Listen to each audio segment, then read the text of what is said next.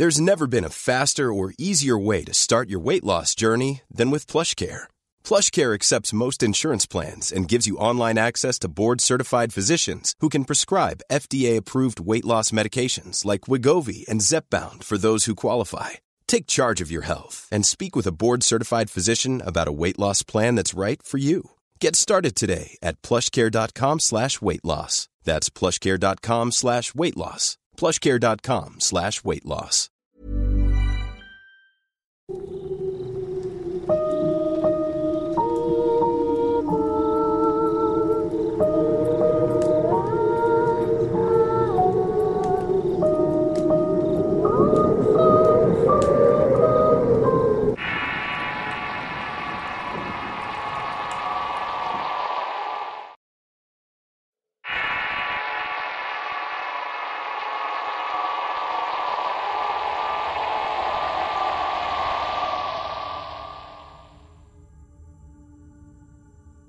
Inicio diciendo que yo siempre he sido una persona muy sensible desde que era niña.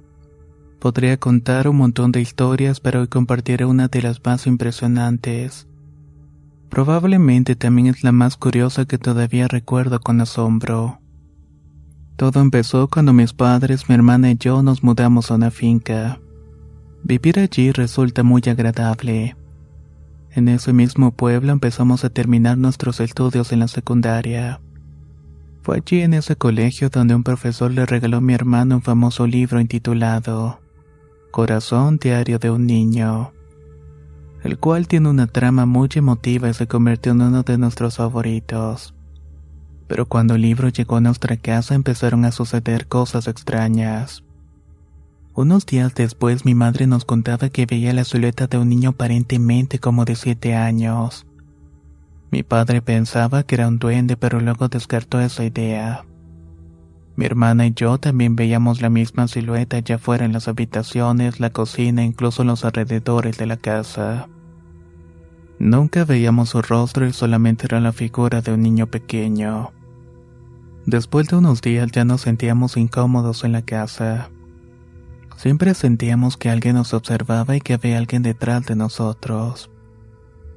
Como éramos recién llegados a aquella finca, pensábamos que tal vez alguien había podido haber fallecido trágicamente.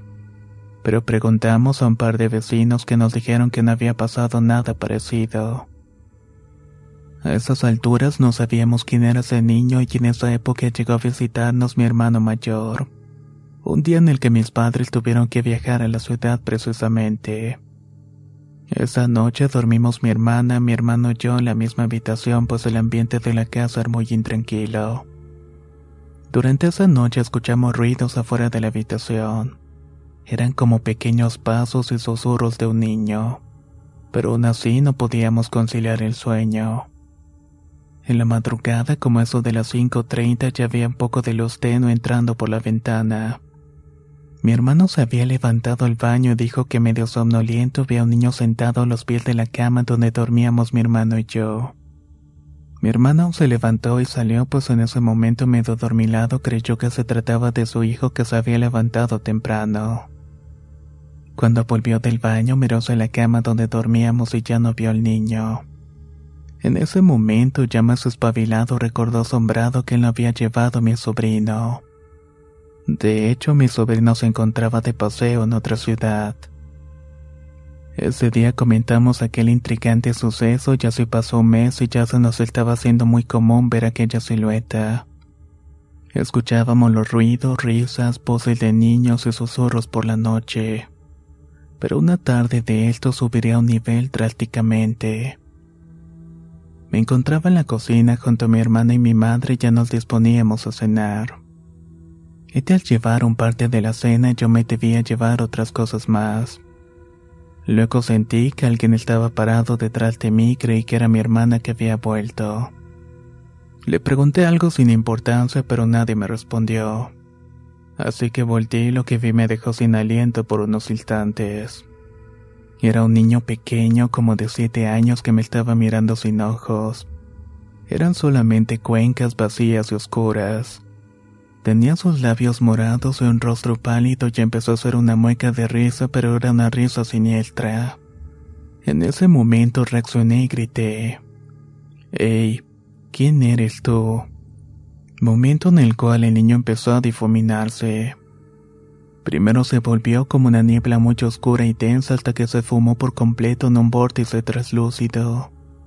Todo lo anterior ocurrió en un término de varios segundos. En ese momento mi madre entró y me preguntó con quién estaba hablando, pero no le contesté nada. Ella es muy susceptible a este tipo de cosas y estaba segura de que se iba a asustar. Luego de eso todos empezamos a sentirnos más incómodos y estábamos muy nerviosos a todo momento. Lo peor era que ya no solamente veíamos a este niño, también veíamos una sombra más grande y oscura rondando por nuestro patio. Una tarde vi a un homo negro que llegaba flotando lentamente hasta llegar a la puerta de la casa. Nosotros no somos religiosos, pero sí somos personas muy espirituales. Por esta razón, algunas personas de iglesias cristianas venían a visitarnos y oraban en nuestra casa. Esto hacía que aquel niño y esa sombra desaparecieran por algunos días. También visitábamos iglesias el sacerdote nos decía que regáramos agua bendita por toda la casa. Esto también ayudaba a calmar los ruidos y demás apariciones. Pero a pesar de que realizábamos todo esto, los entes continuaban apareciendo. Una ocasión fuimos a la ciudad a visitar a nuestros hermanos. Llegamos y mis hermanos trajeron algo de comer y nos pusimos a ver videos de terror sentados en los muebles de la sala. Fue en ese momento cuando en un canal muy conocido presentaban la historia de un cuadro maldito llamado El Niño que llora.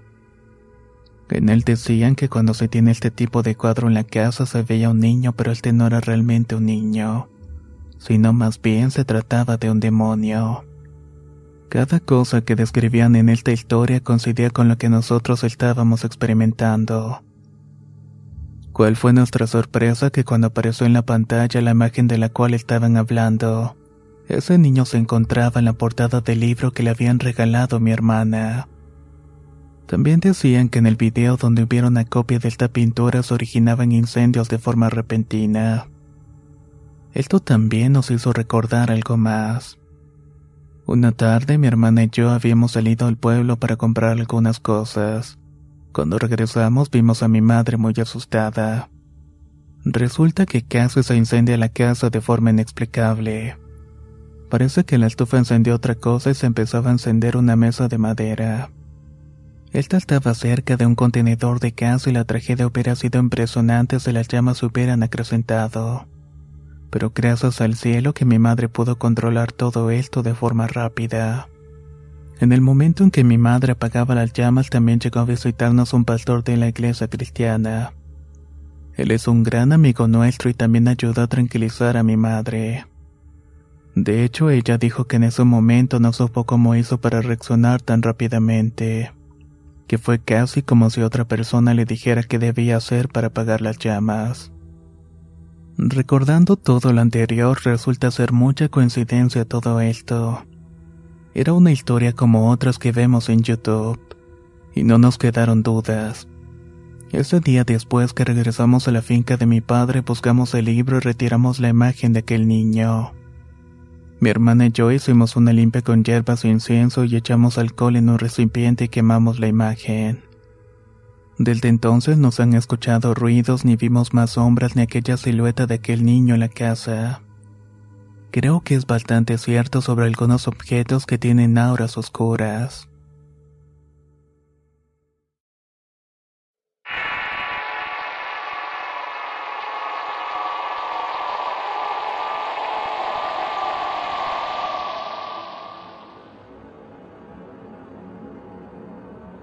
Soy del municipio de Esquipulas, Guatemala y tengo 17 años. También tengo dos hermanos y me atrevo a contar todo esto. Para empezar, tengo que regresar 7 años cuando tenía 10, época en la cual mis padres aún vivían juntos y eran muy felices. Ellos eran unos pastores reconocidos a nivel nacional. De hecho, vivíamos en una iglesia puesto no teníamos mucho dinero. Ahí ellos predicaban y mucha gente llegaba a ese sitio.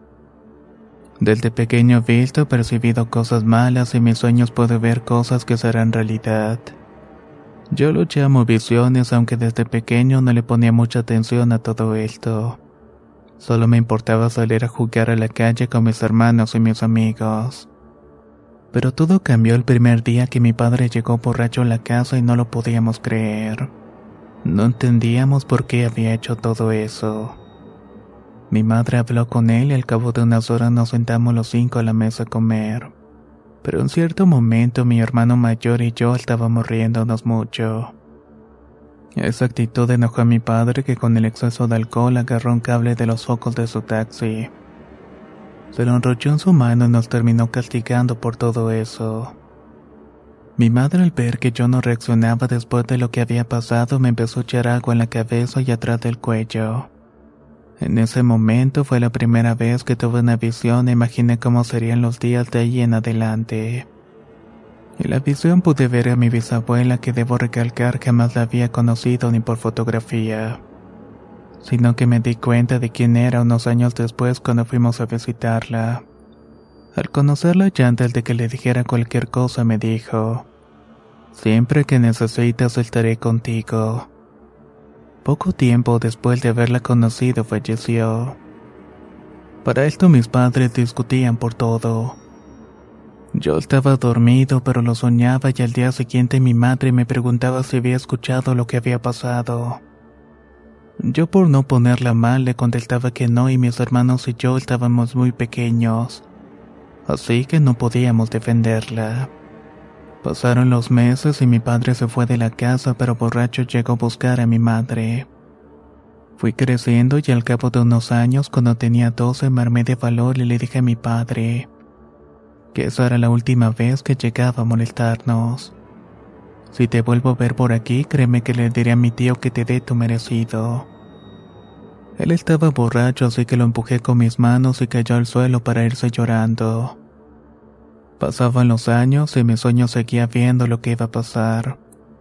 Incluso ya visualizaba a las personas que iban a fallecer pronto.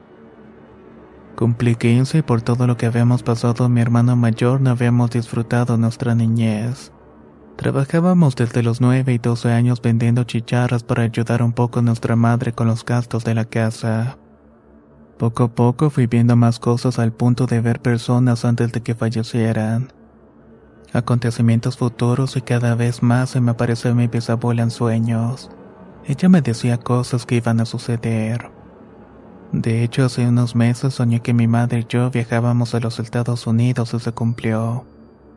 También soñé que en Guatemala habría un desastre y a los meses el volcán de fuego y su erupción. Asimismo soñé cómo iba a fallecer mi padre. Aunque hasta ahora no sé nada de él, pero me voy a enterar si eso llega a pasar. Conforme más logros tengo en mi vida, más exactas hacen las cosas que sueño. Por ejemplo, que nos robaron y que fallecieron los ladrones. Únicamente me queda esperar el momento, sin embargo me asusta que he soñado una mujer haciéndole daño a mi madre. Así como un hechizo de envidia, aunque sinceramente no me gusta ver ese tipo de cosas. Prefiero que las cosas pasen naturalmente. Es por eso que no sé llamar a lo que tengo un don o una maldición.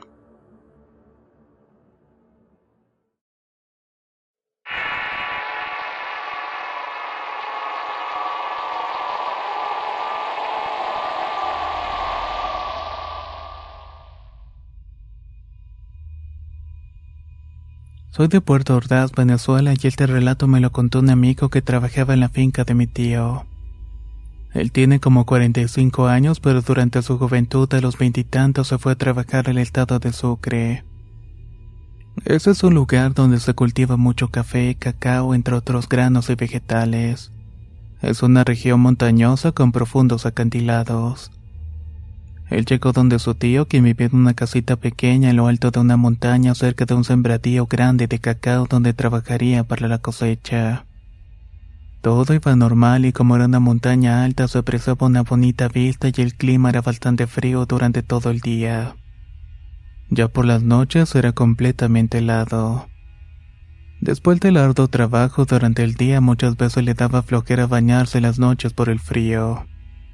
Cabe destacar que por ser una serranía llueve con mucha frecuencia.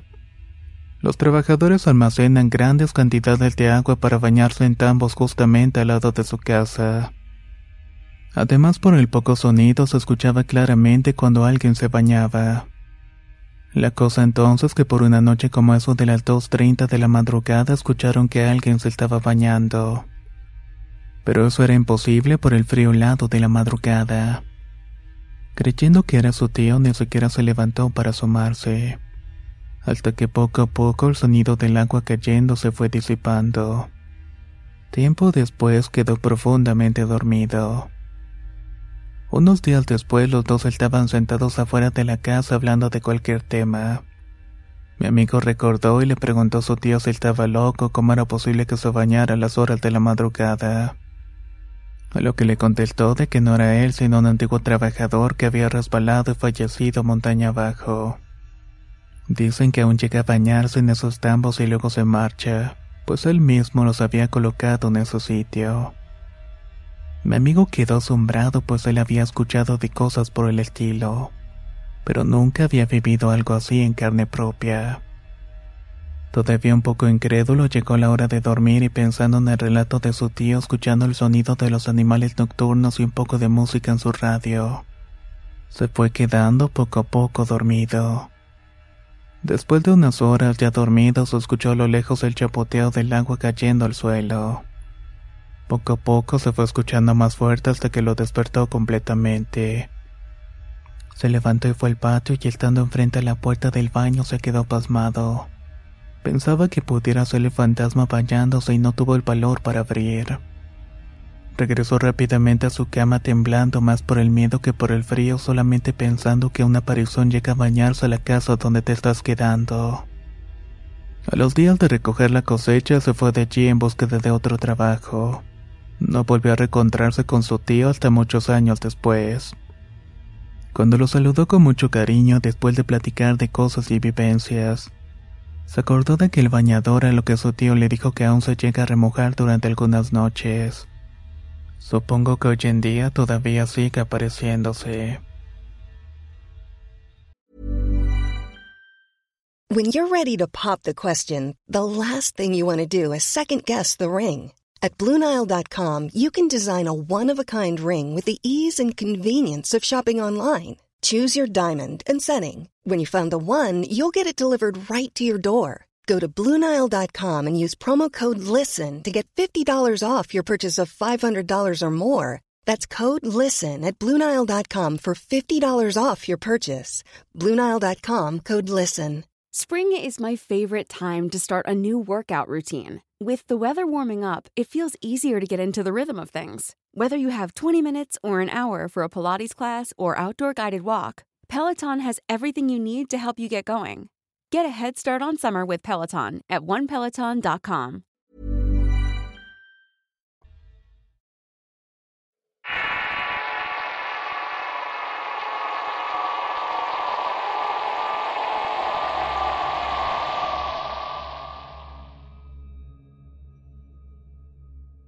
Soy de Coatzacoalcos, Veracruz y mi madre nos contó que cuando mi hermana mayor tenía meses de nacida, una tarde casi entrada la noche escuchó fuera de su casa de láminas que las gallinas estaban muy alborotadas. Y en eso que se mete una a la cocina. Ella la trataba de sacar con la escoba, pero la gallina estaba tan asustada que no quería salir. De pronto vio que en la puerta estaba parado un perro de color negro que la estaba mirando.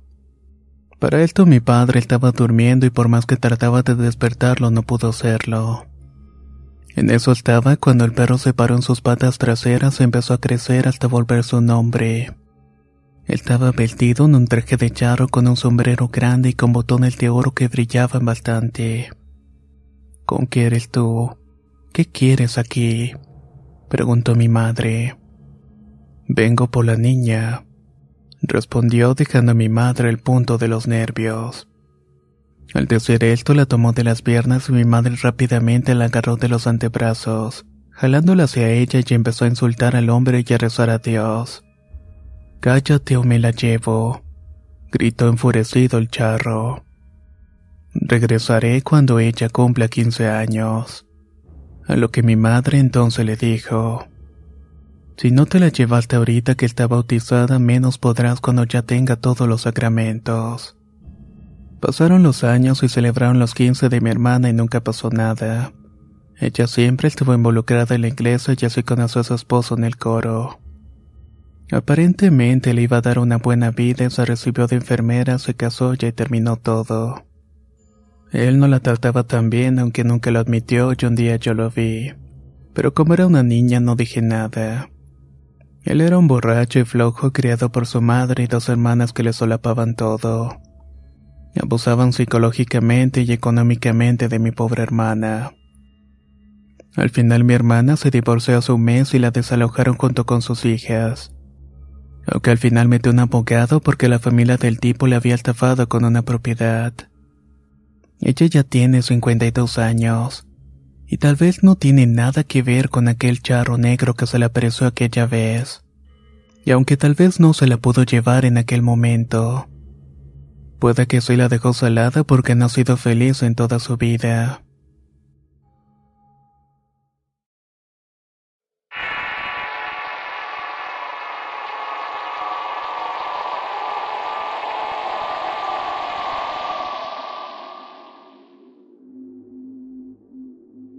Esta historia pasó en los años 60 en un pueblo llamado El Grullo, Jalisco.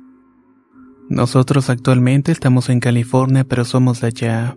Y la experiencia le ocurrió al abuelo de mi padre. En ese tiempo no había tantos medios de transporte y para ir de pueblo a pueblo lo hacíamos caminando atravesando montañas. A veces los agarraba de noche y de todos modos tenía que seguir caminando para llegar a su destino. Mi bisabuelo una noche iba de camino de regreso a su casa ya que estaba en otro rancho haciendo sus deberes de trabajo. Agarró camino y antes de irse paró en una tiendita que vendía licores. Quería irse bebiendo un poco mientras iba cruzando la montaña. Ya era tarde, un poco antes de que se metiera el sol y no iba borracho. Solo lo normal cuando uno empieza. Se sentía un poquito entonado cuando de repente escuchó unas pisadas de pezuñas cerraduras.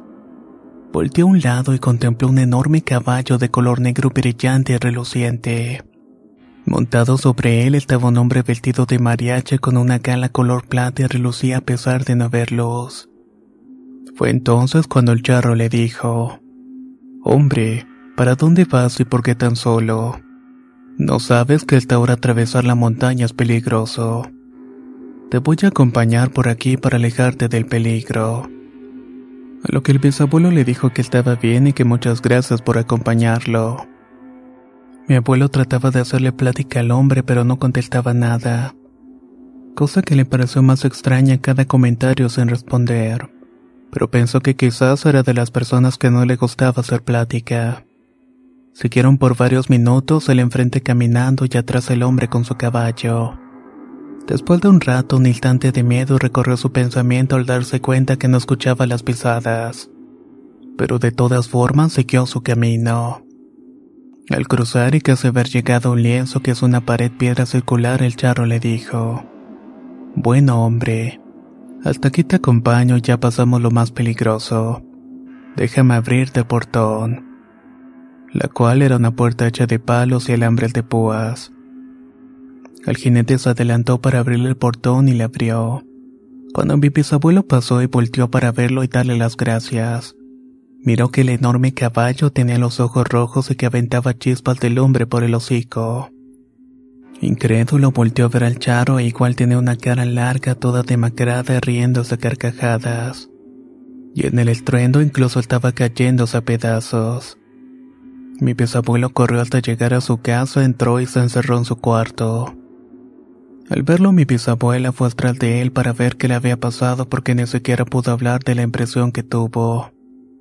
Él tuvo así por tres días hasta que la cuarta noche pudo hablar y contó lo que le había pasado. Pero era demasiado tarde para el bisabuelo. El daño estaba hecho, del susto le dio diarrea, vómito y deshidratación.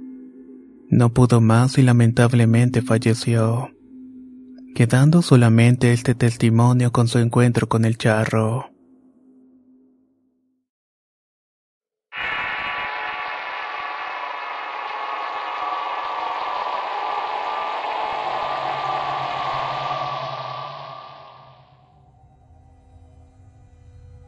Esto ocurrió por el año 2003 y me encontraba cursando el quinto semestre en el CETIS 33. Era una época en la que normalmente los viernes nos íbamos a tomar. Esa ocasión no fue la excepción. Uno de mis amigos Arturo nos dijo que ese día le cambiáramos y nos fuéramos a un bosque llamado Shiluka. Les habló sus primos y nos fuimos en dos carros. En el carro de Arturo íbamos Oscar, Andrea, Kelly, Carla y yo. En el otro solamente iban sus primos y algunos amigos. Mientras manejábamos nos iban platicando algunas historias de terror sobre aquel sitio. La situación me pareció genial y en la charla hicimos una parada en el Oxxo para comprar todas las bebidas y algunas cosas más. Seguimos el camino y en una desviación tomamos un camino de terracería. A lo lejos alcanzamos a ver un edificio de un piso. Arturo nos platicó que ese lugar antes de ser un kinder era una casa de salud mental. Que en una ocasión uno de los internos provocó un incendio y varios murieron. Y mientras tanto otros más corrieron en llamas hacia el bosque. Estábamos entretenidos escuchando la historia cuando pasamos ese edificio y el ambiente cambió por completo. Aunque solamente Andrea, Carla, Kelly y yo lo percatamos. En el aire se escuchaban voces como si fueran cantos gregorianos. Nosotros estábamos algo sacados de onda porque solamente nosotros tres los estábamos escuchando. La situación nos puso algo nervioso y a lo lejos vimos que venían tres ciclistas. Nos detuvimos y nos preguntaron si no habíamos visto pasar una camper. Ellos la estaban llevando hacia la carretera porque se habían perdido. Le respondimos que no habíamos visto ningún otro carro y nos preguntaron cómo podían salir de allí. Arturo les indicó que siguieran todo el camino de terracería y saldrían a la carretera. Mientras ellos hablaban hubo algo que me hizo voltear. Al hacerlo vi en una zanja una camper volteada y quemada que se veía ya tenía mucho tiempo en ese sitio. Por una extraña razón solamente nosotros tres la vimos. No sé cómo ni sé por qué, pero tenía la sensación de que algo malo pasaría. Arribamos a un lugar donde había un pequeño río y al estacionarse Andrea abrió de inmediato la puerta del carro y echó a correr sin razón aparente. Pensamos que quizás iba a buscar dónde hacer del baño, pero al correr comenzó a gritar que la dejaran en paz. Cuando lo escuchamos Carla y yo comenzamos a correr atrás de ella. Cruzamos el río y ella seguía gritando y cuando la alcanzamos me comenzó a golpear hasta que la hizo reaccionar. Al vernos comenzó a llorar y le preguntamos qué era lo que había pasado. Ella nos dijo que cuando abrió la puerta había un tipo de monje con la cara descarnada que la tomó del cabello. Ella se zafó pero el monje estaba atrás de ella corriendo. No vio nada más hasta que la alcanzamos. En eso el monje soltó una carcajada y le dijo con una voz horrible que de ese lugar no íbamos a salir. La tranquilizamos y regresamos a donde estaban los demás y preguntaron qué era lo que había pasado. Solo respondimos que ya no aguantaba las ganas de ir al baño y con eso se quedaron tranquilos. Kelly se me acercó y a ella le conté lo que había pasado. Me preguntó por qué no le dije a los demás y mi respuesta fue que ellos no me iban a creer y que lo podían tomar como una burla. Comenzamos a tomar, contar chistes y divertirnos. Como eso de las seis comenzó a oscurecer, hicimos una focata.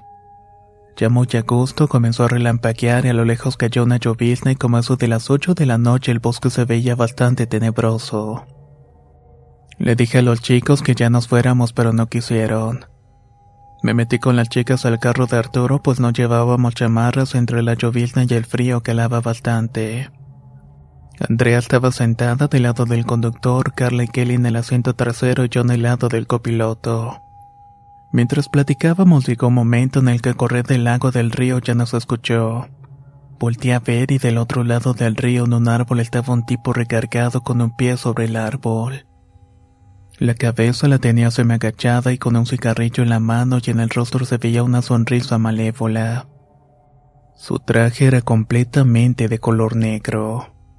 Era un traje de charro con adornos que brillaban cual plata pulida.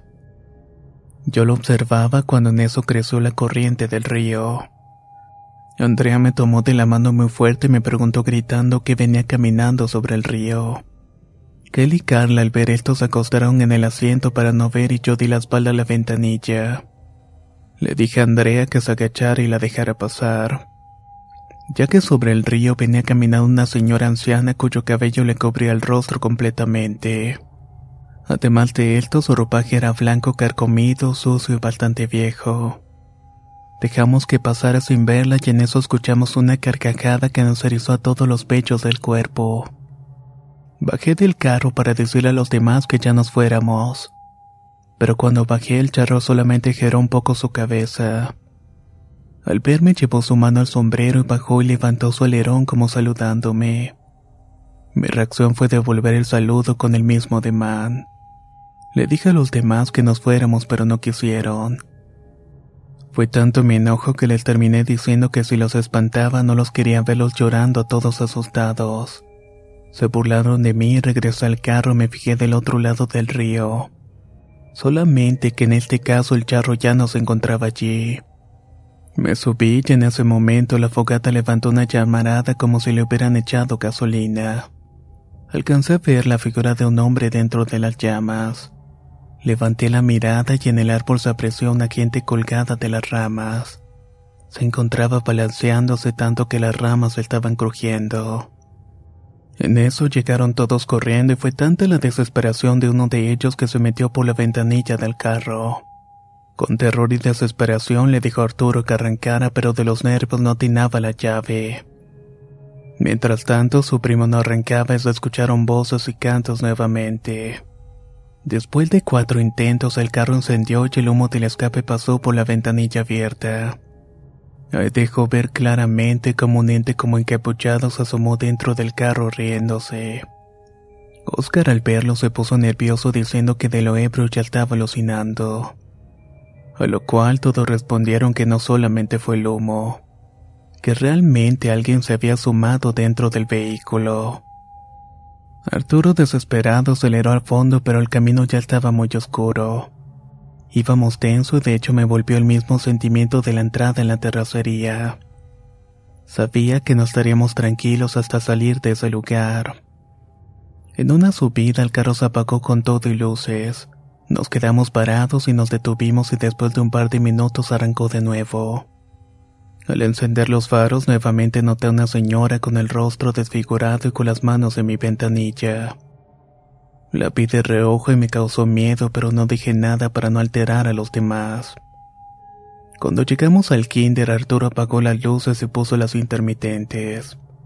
Le dije que prendiera la luz, pues no podía ver nada. Al momento de hacerlo vimos a una persona con bata de hospital a punto de lanzarse el vehículo. Me le quedé viendo fijamente y ese ser simplemente no hizo nada.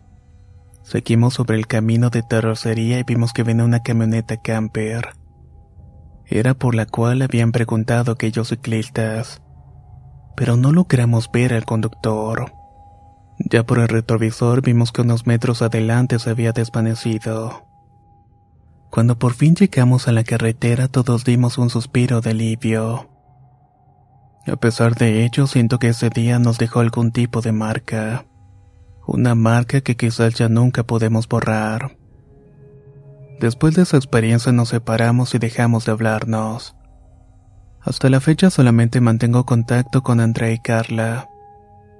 Pero este tema sinceramente nunca lo hemos vuelto a tocar de nuevo.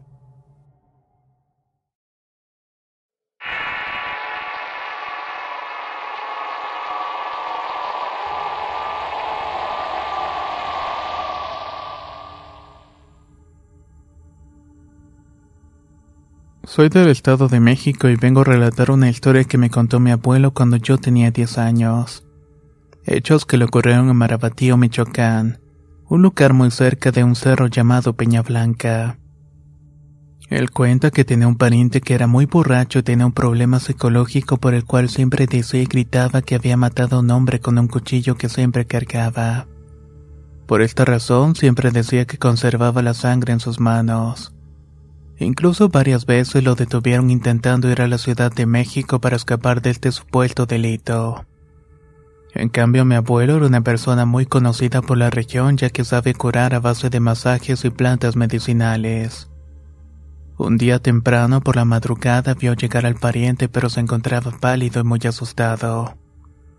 ¿Qué tienes? Le cuestionó mi abuelo en tono serio lo que le contestó con lo mismo. Ay, es que ahora creo que sí maté a un cristiano. Mientras tanto bebía un vaso con agua que le había dado mi abuela. Al mismo tiempo ella le decía que solamente era su imaginación. Fue entonces cuando prosiguió a contar lo que le había pasado. Dijo que venía saliendo de un pueblo cercano llamado Los Blancos y que estaba tomando con sus amigos. Decidió cortar camino adentrándose en la loma hasta llegar al camino antiguo que conduce a Peña Blanca. Llegando casi al final del empedrado miró al arroyo y al árbol de Tepozán y notó un hombre vestido de charro amarrando su caballo mezquite. No se le veía facción alguna del rostro pero resaltaba bastante sus botones de oro que brillaban con la luz de la luna llena. Decidió no prestar atención y seguir su camino pero el charro no le permitió poner un pie en el arroyo. Cuando se acercó el pariente al agua, el hombre sacó un machete e intentó agredirlo. Aquel trataba de esquivar los golpes de aquel charro. Y aunque se llevó uno que otro golpe, ninguno fue certero. Así pues, el pariente cargaba su cuchillo pidió perdón a la Virgen y a Dios y acto seguido pone un cuchillo en el pecho del charro. Este cayó directamente al agua por lo cual el pariente tuvo que irse de mate asustado con un remordimiento de conciencia muy profundo. Mi abuelo cuenta que tenía algunos rasguños en los brazos y otro en el pecho, y que cuando el pariente terminó de contar salió y no se supo de él por un buen rato. Hasta su esposa le preguntó a mi abuelo qué fue o qué le había pasado porque nadie sabía nada de este. Una semana después se enteraron que estaba en la Ciudad de México y esto era para evitar que lo encarcelaran por un crimen que había cometido. Lo más llamativo y por lo cual se había seguido contando este relato es que al día siguiente de este incidente no se encontró cuerpo alguno rollo abajo, mucho menos el caballo de este mencionado charro. Habrá sido acaso un delirio más de aquel pariente.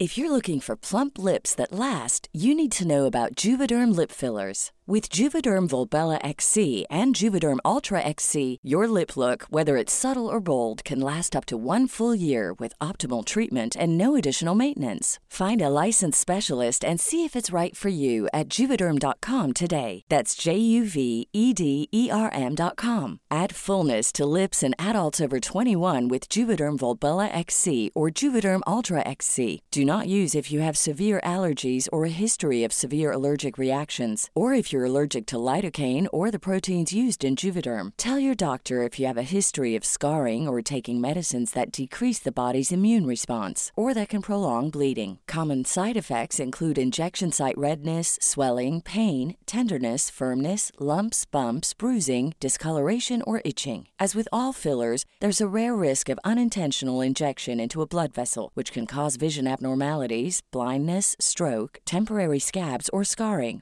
For full important safety information, visit juvederm.com. Planning for your next trip? Elevate your travel style with Quince. Quince has all the jet setting essentials you'll want for your next getaway, like European linen, premium luggage options, buttery soft Italian leather bags, and so much more. And is all priced at 50 to 80% less than similar brands. Plus, Quince only works with factories that use safe and ethical manufacturing practices. Pack your bags with high-quality essentials you'll be wearing for vacations to come with Quince. Go to quince.com slash pack for free shipping and 365-day returns.